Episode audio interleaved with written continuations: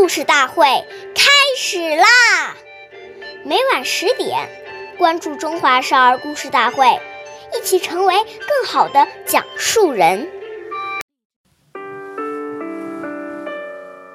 岁月易流逝，故事永流传，弘扬中华瑰宝，传承红色基因。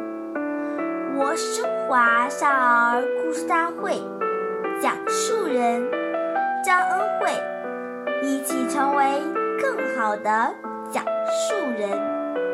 今天我给大家讲的故事是《故事大会》红色经典故事第三集：毛泽东一个信封用四次。下面。我给大家讲一个开国领袖毛泽东爷爷的故事。毛泽东爷爷在延安的时候，经常通宵达旦，废寝忘食的工作。饭端来了，他顾不得吃，要反复热好几次，手指酸麻时。捏捏铁条，舒展一次；思考问题时，便把蒙油灯芯拧小。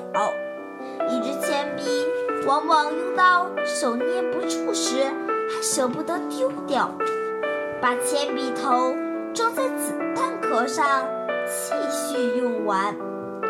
毛泽东爷爷的警卫员贺清华回忆说。主席当时派他向中央各机关送传阅信时，主席把一个信封用四次，正反面用完，再拆开用里面的两面。感谢大家的收听，我们下期。